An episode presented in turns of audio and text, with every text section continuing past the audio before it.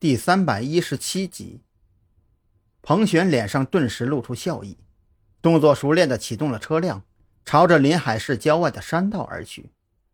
跑车的性能在彭璇手下展现得淋漓尽致，加上平时在市区根本无法施展开的憋闷，刚一出市区，彭璇就将行车电脑调到了运动模式，在发动机的轰鸣声中，一股推背感澎湃而至。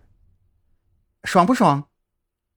彭璇感觉自己的灵魂和这辆车完全融为一体，方向盘也仿佛成了双手的延伸。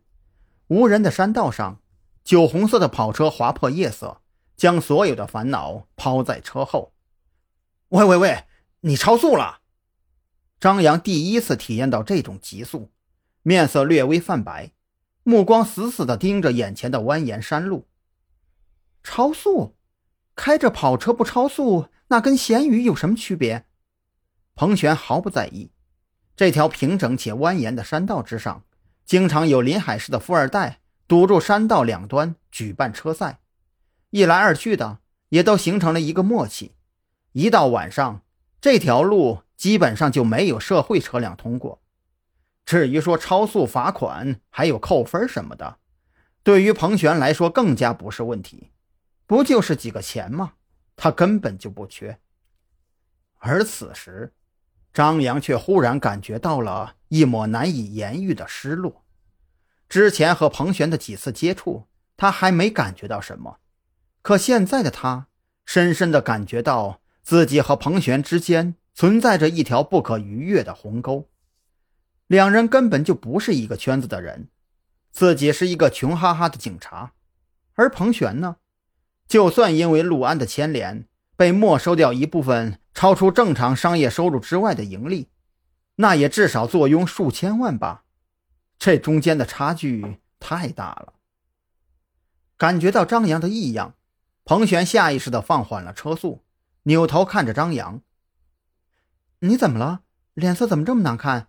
是是我开的太快了？”“啊，不是，我只是忽然想起了一句话。”张扬是个直性子，加上他对彭璇并没有什么非分之想，只是把彭璇当做了朋友而已。网上的段子经常说“圈子不同，别乱融”，我以前还没觉得怎么，现在啊，确实有些理解了。啊啊！彭璇听了这话，忽然感觉鼻子一酸，瞬间没有了开车狂飙的心情。为什么这么说呀？是我说错了什么话吗？还是，还是我刚才超速的事儿？那我以后不超速了呗？不，跟你没关系。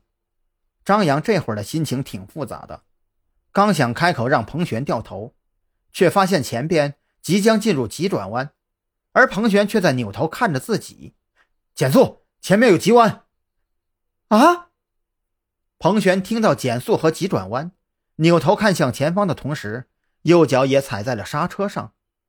按照这辆车的性能，从一百多公里时速刹车到静止，只需要不到十米的距离。